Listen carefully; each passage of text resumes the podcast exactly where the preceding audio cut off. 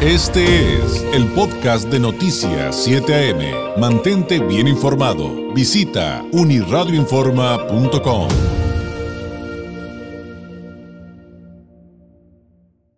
preocupaba este asunto y que nos eh, generaba muchas dudas el hablar del aumento, del incremento en los eh, contagios de COVID hoy por hoy y que en las últimas 24 horas el gobierno de México, y, ojo, acuérdense que estas son cifras oficiales y que por ejemplo científicos, médicos y expertos del UNAM nos dicen, pues sí, pero este numerito lo tienes que multiplicar por tanto para saber la, la la cifra verdadera, ¿no? Pero bueno, de acuerdo a las cifras oficiales, en las últimas 24 horas en México se registraron 36.334 nuevos contagios de COVID-19 y en este mismo periodo de 24 horas otros 92 muertos. La mayoría, más del 90%, dice la autoridad, son no vacunados.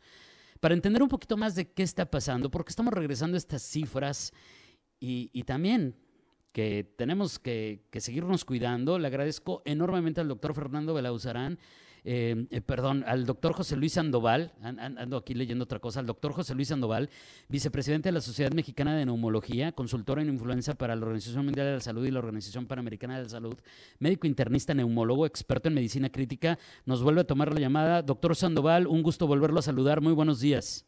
¿Qué tal? Muy buenos días. Oiga, doctor, ¿Qué está pasando? ¿Por qué, por qué eh, la OMS está advirtiendo del aumento de contagios de, COVID y, qué, podemos realmente decir desde el punto de vista médico que está pasando con esta quinta ola? Y como creo que en todo el mundo, pues en México estamos viviendo una nueva, eh, nuevos picos de contagios. Sí, mire, eh, no nada más la OMS, las diferentes agencias de salud en el mundo ya habían previsto una quinta ola para nuestro continente americano ya que países como Israel, Inglaterra y en otras áreas eh, geográficas de Europa ya se había contemplado la quinta ola. Eh, siempre es un poquito difícil eh, poder predecir cuántos casos va a haber en la quinta ola, porque uno piensa que entre más olas pasen después de la tercera, el número de casos no va a incrementar significativamente. Lo que lo que comentaba ahorita usted del número de casos alrededor de 30 mil al día es un, es una realidad, lo hemos visto en las últimas semanas, pero afortunadamente nunca se rebasa más de 60 generalmente de funciones, o sea, quisiéramos que no hubiera ni una, pero comparado con la primera y la segunda ola, es un, una variante con mucho poder de contagiosidad, pero afortunadamente por las medidas que se han hecho en los últimos dos años en vacunas y en prevención, los hospitales no están rebasados y no tenemos problemas de mortalidad con respecto a las primeras tres olas. Eso es bien interesante porque eh, usted es el experto y usted nos lo dirá, doctor Sandoval, pero pues es resultado quiero creer que entre otras cosas de las medidas y, de las vacunas, porque, eh, por ejemplo, acá en el caso de Baja California, me permito comentarle así rápidamente, que lamentablemente ya volvió a haber un intubado, pero prácticamente ya no había hospitalizados. Sí, eh, usted tiene una gran ventaja, este, la, migración de todos los días hacia Estados Unidos por gente que, está eh, trabajando allá o que ya es ciudadana, ha permitido que muchos ya pasen a vacunarse y se pudieron adelantar inclusive al resto del país en obtener el refuerzo y, ahora el segundo refuerzo, lo cual es muy meritorio con respecto a los otros estados de la federación.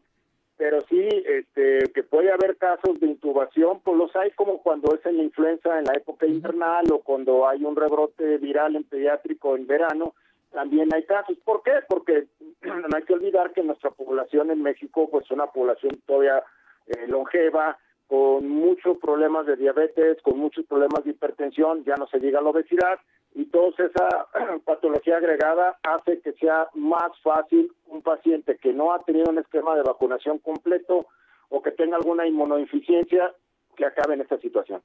¿Qué nos puede decir de lo que se está hablando y que hay mucha desinformación, doctor Sandoval, en redes sociales respecto a las nuevas cepas? Y luego llegan los expertos y dicen, no, no son nuevas cepas, son nuevas variantes. Y sí, siempre las va a haber, tampoco se trata de, generar pánico, pero finalmente sí hay cosas en las que tendremos que poner atención y sobre todo escuchar a los médicos, escuchar a los científicos conforme vayan, eh, pues digamos, descubriendo, no sé si es la palabra correcta, pues cómo vienen actuando estas nuevas variantes.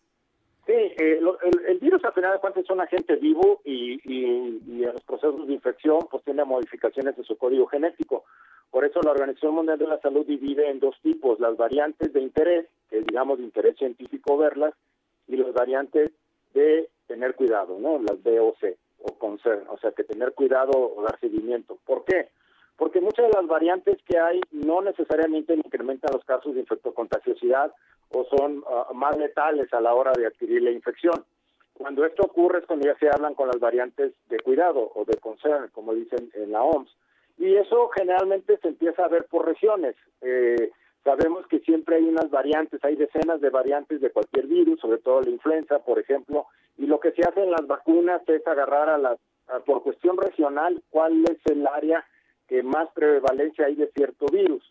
En este caso, por ejemplo, hemos tenido un, aumento de lo que se considera la BA4, BA5, que anda en esta región, pero ha habido otras en, en, los meses previos que no han llegado a ser, digamos, tan de mucha cuestión epidemiológica en otras regiones, pero a lo mejor en nuestro país sí.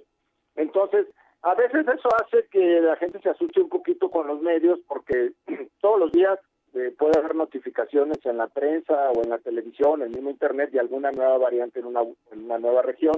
No necesariamente quiere decir que va a llegar a México, no necesariamente quiere decir que es más mortal, es una, una variante. Pero sí, estas variantes que les comenté, las dos últimas, han tenido un incremento de casos en nuestro país porque, eh, eh, acuérdense que en nuestro país hemos tenido a varios tipos de vacunas.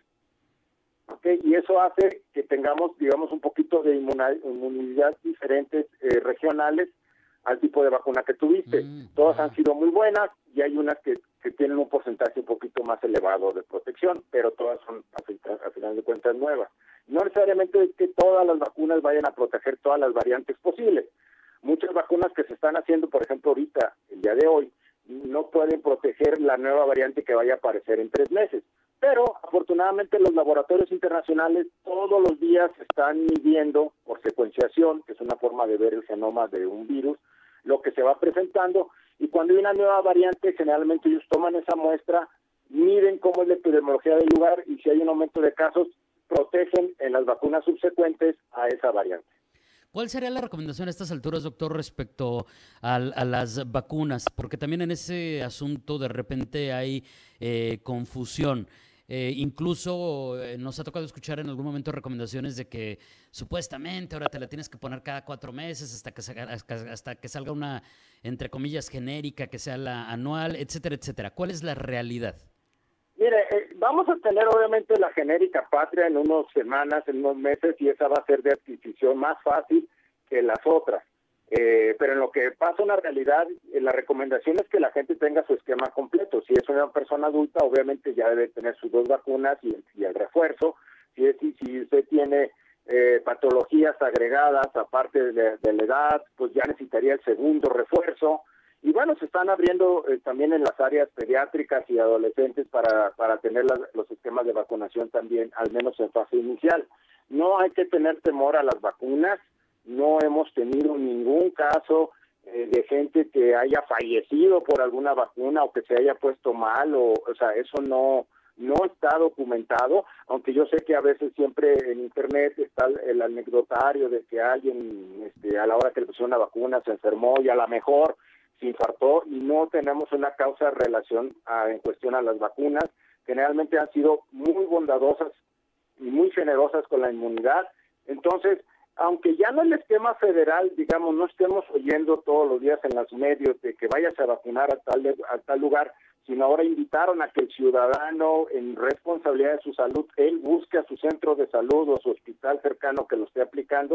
Esa es la labor que, que debemos hacer como ciudadanos. No están ya los esquemas como antes de ir a, tal estadio, a tal teatro, de tal hora a tal día, ya no se va a hacer así, pero tenemos que este, ir en correspondencia a nuestro centro de salud y preguntar los días de vacunación y los y los y los esquemas que se están dando y se sigue ofertando a nivel federal y estatal para que la gente ya siga adquiriendo su cuarta dosis o el segundo refuerzo.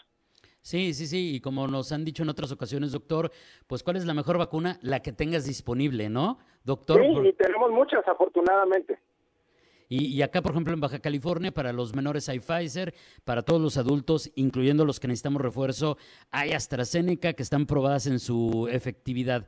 Eh, doctor, finalmente, pues no, pues aquí a mí siempre me tupen con el asunto de que critico a los antivacunas, pero bueno, eh, en el afán de ser conciliatorio y en el afán de, de, que la lección tiene que ser hay que aprender y, y trabajar en comunidad, pues, ¿qué nos puede decir respecto a este sector de la población que, si bien hemos entendido que tenemos que respetar su decisión, ¿no?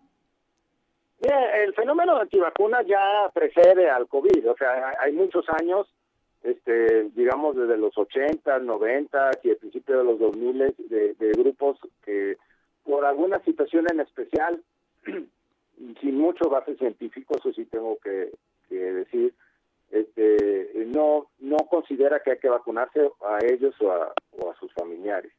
Eh, la evidencia científica nos permite asegurar de que es la mejor barrera de protección en, la, este problema pandémico respiratorio, en los pasados que ha habido de influenza y muy probablemente en los que vienen. Entonces, eh, sería un poco acercarse a la documentación eh, de, que hay de las universidades serias, este, créame que lo más fácil sería no hacer vacunas porque cuestan mucho y, es problemático tener el acceso a abasto, pero no es una buena eh, situación actual eh, el no estar vacunado, porque en muchos de los casos, si usted comenta que llegan a hospitales, es por esa situación, que tienen esquemas incompletos o, o de a tiro no se, no se vacunaron. Entonces, cada quien tiene derecho a tener, digamos, un libre albedrío en nuestra sociedad, pero sí es importante de que ese libre albedrío tenga un sustento. Entonces, acérquense a su médico, acérquense a su neumólogo en este caso, acérquense a, algún inmunólogo y muy probablemente no van a encontrar ese eco este, de, de que algún médico respetable con un grado de cierta especialización en, inmunidad diga que no, no se vacune. Entonces muchas veces tenemos algunas expresiones de algunos profesionales que muchas veces no son médicos, aunque se dediquen a la salud, un químico, un biólogo, que, que a lo mejor encabece algún movimiento, sobre todo pasa mucho en Estados Unidos. Pero afortunadamente en México, eso sí tengo que dar eh, alegría de que no, el movimiento antivacunas en México, a diferencia de otros lugares como en Europa eh, o en Estados Unidos, no es tan fuerte ni tiene tanta capacidad política como para generar opiniones encontradas como es en esas regiones. No quiere decir que no existan, pero por ejemplo no tenemos ningún diputado o gobernador antivacunas, ¿no? Como sí hay en otros eh, áreas. Ah, bueno, eso sí, doctor, tiene toda la razón. Ya, eso nos permite un respiro. Le agradezco enormemente, doctor Sandoval, este tiempo. ¿Algún mensaje final, algo con lo que pudiéramos cerrar esta plática a manera de conclusión para quienes nos ven y nos escuchan? Que seguir cuidándose, el uso del cubrebocas es una barrera primaria, el gel, la distancia, eh, yo sé que vienen las vacaciones, hay que hacer que las vacaciones sean lo más felices posibles y no sea una situación de contagio en una playa, en un bañario o en un hotel. Hay que seguirnos cuidando para el beneficio de nosotros mismos y la sociedad. Doctor, muchísimas gracias. Un abrazo a la distancia. Muy buenos días. Muy buenos días. Es el doctor José Luis Sandoval, vicepresidente de la Sociedad Mexicana de Neumología, consultor en influenza para la Organización Mundial de la Salud y Organización Panamericana de la Salud, médico internista, neumólogo, experto en medicina crítica, pues platicándonos un poco acerca de lo que estamos viviendo en esta etapa de la pandemia y el COVID-19. Este fue el podcast de Noticias 7am. Mantente bien informado. Visita unirradioinforma.com.